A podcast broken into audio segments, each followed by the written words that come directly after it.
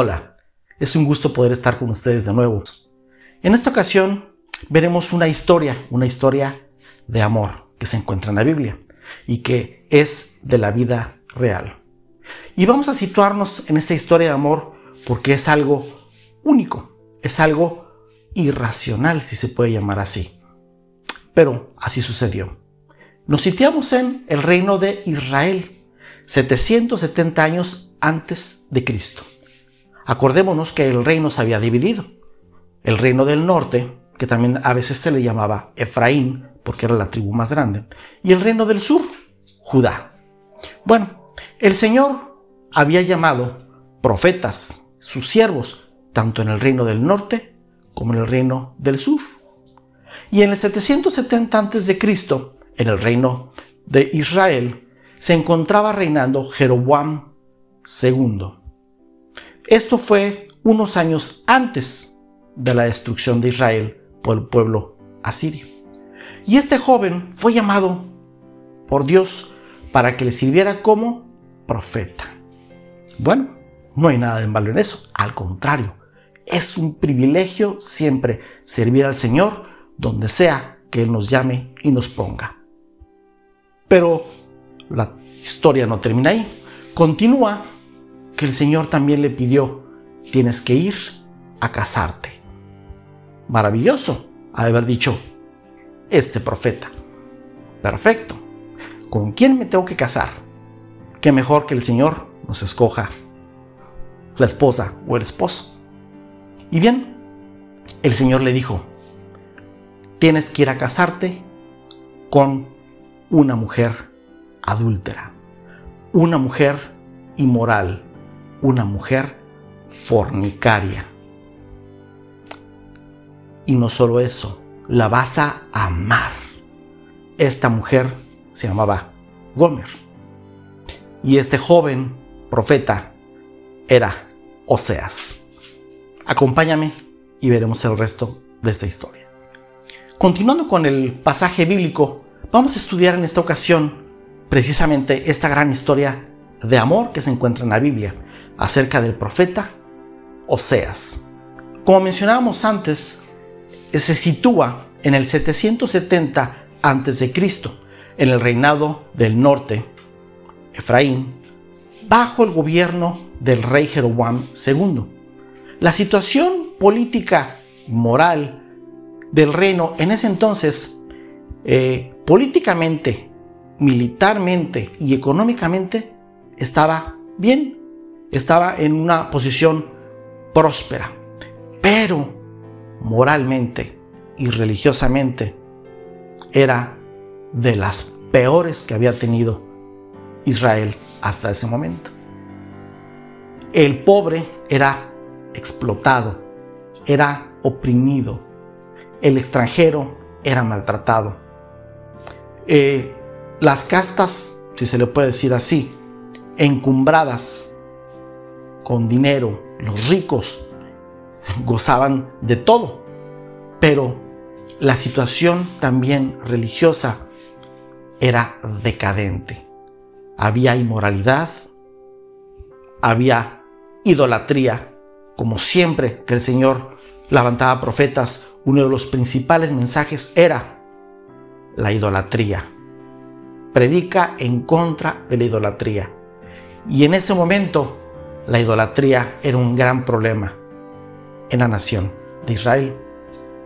Simultáneamente en el reino del sur, el Señor había levantado a Isaías, era contemporáneo de Oseas, y a Miqueas. Esta era una eh, temporada, una época de mucho movimiento profético que el Señor había mandado a sus siervos.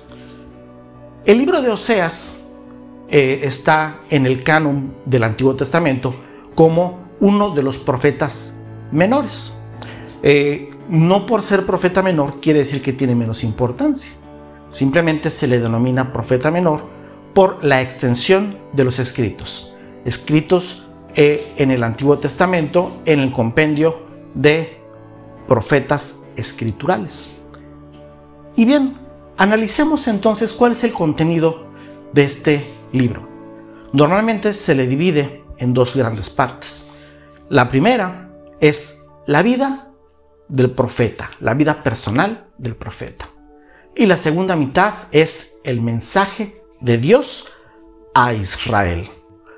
Si pudiéramos englobar el mensaje del Señor en esa época, tanto para el reino del norte como para el reino del sur, y ver la situación que tenía, pudiéramos citar dos versículos muy importantes que representan la situación que se estaba viviendo. Primero vamos a, leer Oseas 6:6 y dice, porque misericordia quiero y no sacrificio, y conocimiento de Dios más que holocaustos. Al mismo tiempo el profeta Isaías, el Señor le daba palabra para el rey de Judá y dice Isaías 29:13, dice pues el Señor, porque este pueblo se acerca a mí con su boca, con sus labios me honran, pero su corazón está lejos de mí y su temor de mí no es más que un mandamiento de hombres que les ha sido enseñado. Lo que estamos viendo eh, en esta época, digo, la palabra de Dios es vigente en todo momento. En el reino del norte no había misericordia. El pueblo era explotado, el pobre era explotado, aún el extranjero era explotado y los ricos eran más ricos. Había grandes diferencias económicas y una depravación moral y religiosa. Y el Señor dice, conocimiento, el conocimiento de la palabra del Señor, el conocimiento de la voluntad de Dios para su pueblo, es lo que pide, y no holocaustos, no sacrificios. Es lo mismo que dice el profeta Isaías. Este pueblo me honra de boca, pero su corazón está en otra parte. Se ha vuelto religioso. Siguen mandamientos, siguen rituales, pero su corazón no me honra. Solamente de boca, sin intención profunda. Bueno, entonces veamos la primera parte de este interesante libro, de esta gran historia de amor, la vida familiar del profeta. Vamos a leer Oseas 1, 2. El principio de la palabra de Jehová por medio de Oseas. Dijo Jehová a Oseas, ve, tómate una mujer fornicaria e hijos fornicarios, porque la tierra fornica apartándose de Jehová. El mensaje con el cual comienza este libro dice, ve, busca una mujer fornicaria, adúltera, con la cual te vas a casar, una mujer infiel. ¿Por qué? Porque esto simboliza el pueblo que se aleja de mí. El pueblo que es inmoral y que es fornicario. Fornicación a los ídolos sin servir y amar a su Dios. Entonces el profeta fue y se casó con Gomer. Concibió tres hijos con ella. Y cada uno tenía un nombre profético, lo cual simbolizaba lo que el Señor le decía a su pueblo. Esta mujer, durante el matrimonio con Oseas, se iba, se desaparecía y se iba a fornicar con otras personas. Mientras el profeta amaba a esta mujer, se esforzaba por amarla, se esforzaba por eh, criar a los, a los hijos. Y entonces él iba de nuevo a buscar a la mujer. Y el Señor le decía, ve por ella y tráela y ámala. Y el profeta iba por ella y pagaba por ella también. ¿Por qué? Porque ella se metía y se vendía a sí misma. Y entonces Oseas iba y compraba a su esposa de nuevo y se la llevaba a su casa y la cuidaba y la amaba. Esto, hermano, no lo hace cualquiera. El Señor le dijo, sírveme y cásate suena muy bien todo eso. Hasta ahí. Pero ve y busca a una mujer fornicaria y adúltera. Bueno, lo que simbolizaba esto es precisamente la desobediencia, la deshonra, la infidelidad del pueblo hacia su Dios, hacia el sustentador, quien ama a su pueblo, como Seas amaba a Gomer. Continuamos con Oseas 3, 1 al 2. Me dijo otra vez Jehová, ve, ama a una mujer amada de su compañero, aunque adúltera, como el amor de Jehová para con los hijos de Israel, los cuales miran a dioses ajenos y aman tortas de pasa. La compré entonces para mí por 15 ciclos de plata y un homer y medio de cebada. El Señor manda a Oseas por su mujer, rescátala, paga por ella, porque así es este pueblo, así es este pueblo que no me honra, así es este pueblo infiel, porque la idolatría es infidelidad para con el Señor, es darle la espalda al Señor, y eso es lo que hacía este pueblo, deshonrar al Dios que los había rescatado, que les había dado la tierra, que les amaba. Y el pueblo traicionaba al Señor. Ahora veamos la parte 2.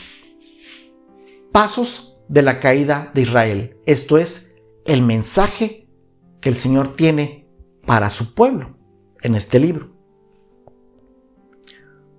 Falta de conocimiento de Dios.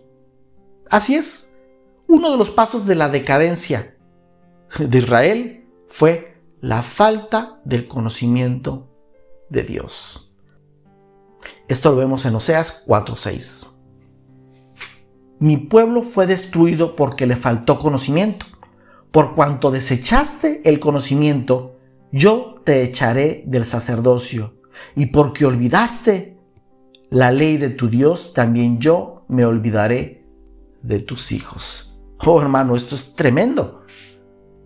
Este versículo es bien conocido y está diciendo, la falta del conocimiento de tu Dios te ha traído consecuencias.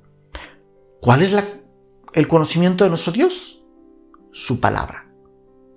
Así es, hermano. La palabra, la Biblia, es el conocimiento de nuestro Dios. ¿Quieres saber qué es lo que quiere Dios para tu vida?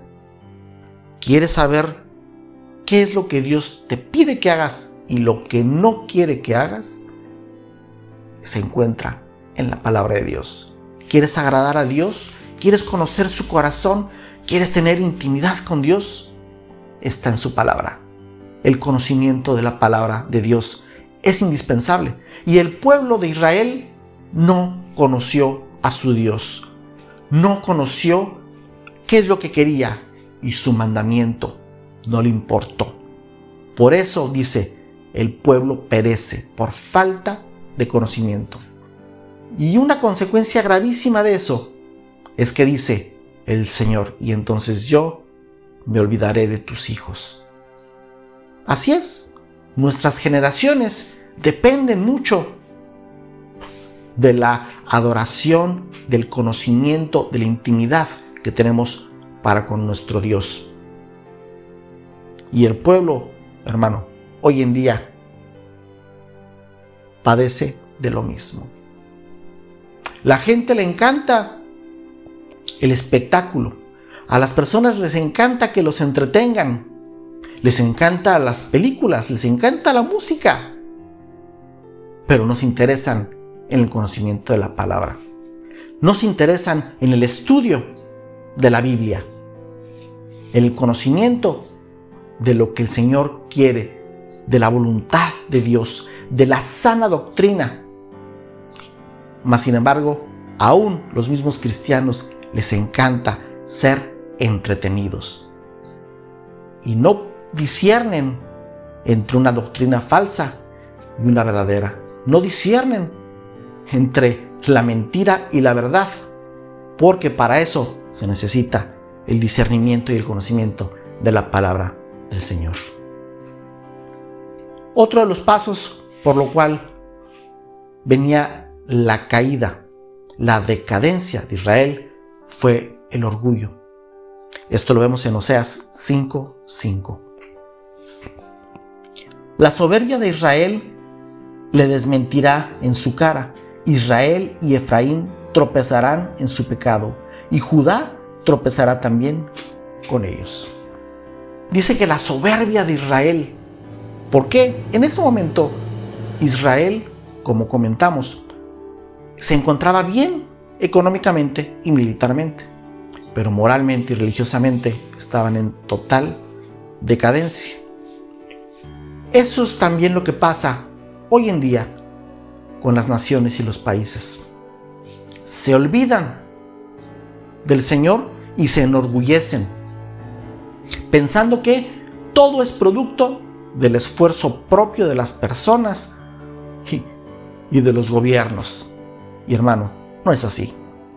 El Señor es el que tiene el control de todo. El Señor es soberano, soberano sobre las naciones, sobre las personas, sobre nuestras vidas.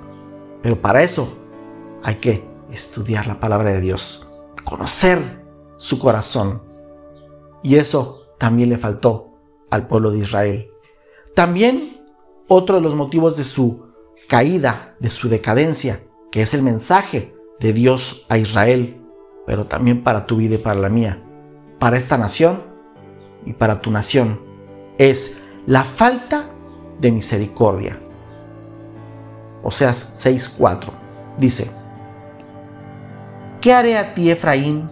¿Qué haré a ti, oh Judá? La piedad vuestra es como nube de la mañana y como el rocío de la madrugada que se desvanece. El Señor estaba reclamándole a su pueblo, tanto a Israel como a Judá, falta de misericordia. Hoy en día es tanta la violencia, tanta la depravación, tanta la desintegración, tanta la falta de amor natural, que la gente se está acostumbrando. Y se está acostumbrando a las noticias terribles y se está acostumbrando a ver al pobre, a ver al, al hambriento. Y no hay misericordia en el corazón de las personas. Se enfría se acostumbran continuamente a ver la maldad. Eso, hermano, es un problema que puede enfriar verdaderamente el amor.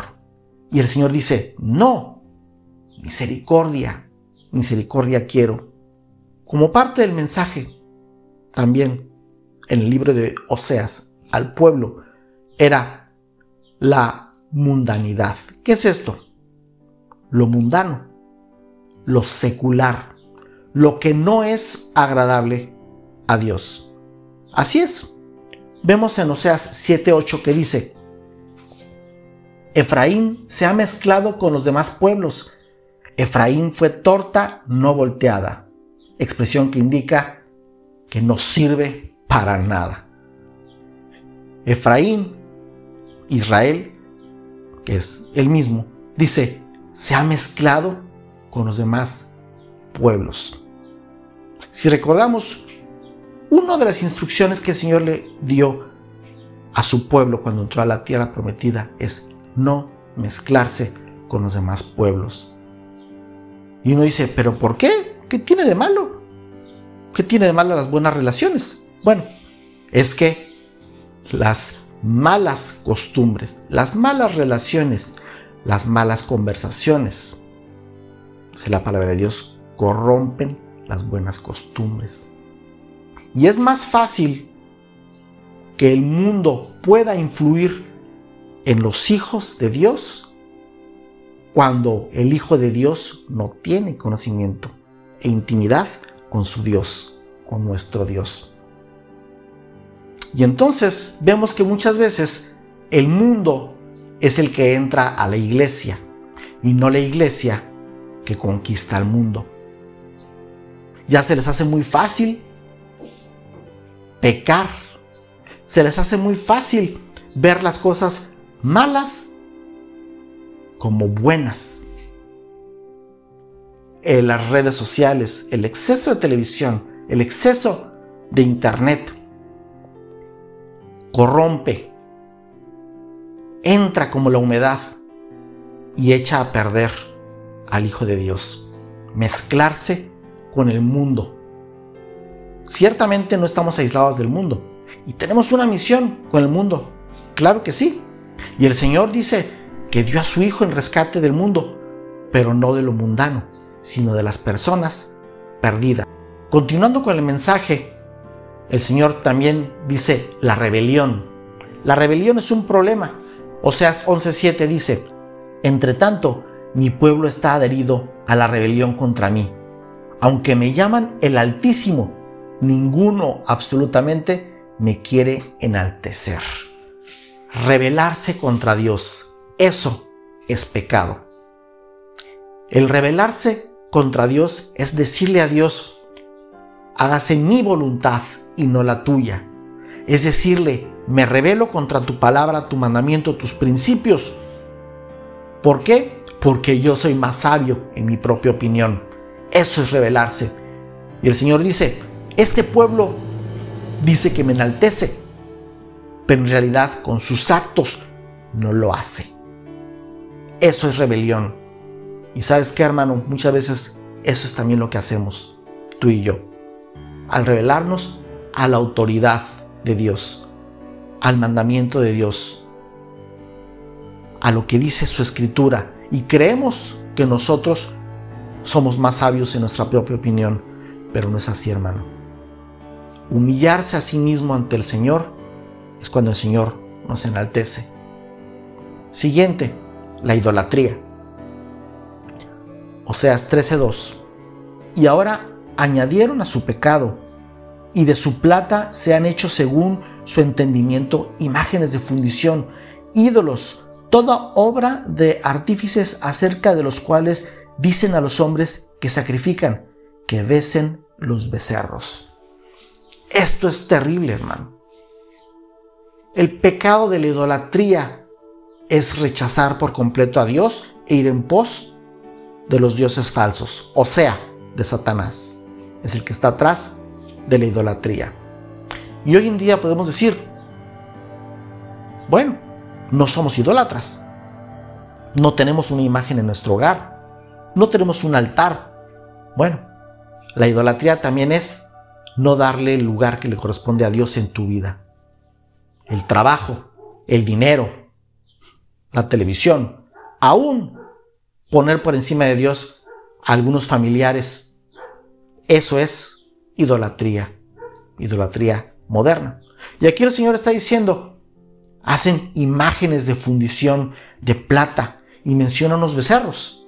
Bueno, debemos de recordar que cuando el reino se dividió después de Salomón por el norte y el sur, el reino del norte con Jeroboam hizo becerros. Sí, hizo becerros para que se adorara en aquel entonces y su pueblo de Israel no fuera a Judá, al templo, a adorar, sino que se quedara adorando becerros. Imagínate, hermano. Si el Señor no está dolido, pero también airado. La idolatría es algo que todavía hoy en día el pueblo puede batallar. Es no darle el lugar que le corresponde a nuestro Dios. ¿Cuál es ese lugar? El primer lugar en tu vida, en mi vida, en la familia, en el trabajo, en todo. El Señor debe ocupar el primer lugar. Y cualquier otra cosa que te desvíe, eso, mi hermano, es idolatría. Veremos también en este estudio, ¿dónde está Cristo? Cristo está revelado en Oseas. Veamos cómo, cómo es esto. Bueno, el profeta Oseas es un tipo de Cristo. Así es. Cristo que va por su esposa, su esposa sucia, su esposa infiel y paga por ella para rescatarla. Es lo mismo que hizo nuestro Señor Jesucristo. Él pagó con su sangre para redimir a la esposa infiel, a la esposa pecadora, para entonces traerla para sí mismo, dice la Escritura. Oseas es un tipo de Cristo hablando eh, en teología tipológicamente. Otro pasaje donde vemos la obra de Cristo revelada en Oseas es precisamente en Oseas 6.2 y dice, nos dará vida después de dos días, en el tercer día nos resucitará y viviremos delante de Él. Esto, mi hermano, lo cumplió Cristo. Cristo, cuando fue crucificado y muerto, al tercer día resucitó.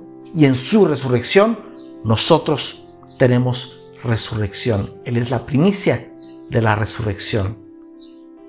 Así es, hermano.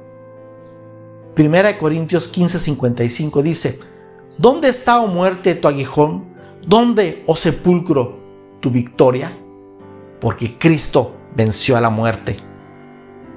Cristo venció a las huestes de Satanás y llevó el pecado en la cruz, pero al tercer día resucitó, venciendo a la muerte y quitándole las llaves de la muerte a quien las tenía, Satanás.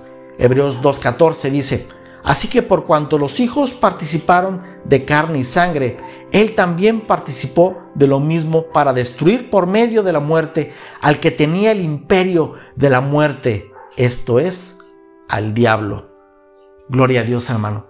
Esto viene revelado precisamente en Oseas. Y el Señor Jesucristo lo cumplió en la cruz y en su resurrección. También vemos otra profecía, Oseas 2, 19 y 20, que dice, y te desposaré conmigo para siempre, te desposaré conmigo en justicia, juicio, benignidad y misericordia, y te desposaré conmigo en fidelidad y conocerás a Jehová. Bien, hermano, esto precisamente está hablando de Cristo.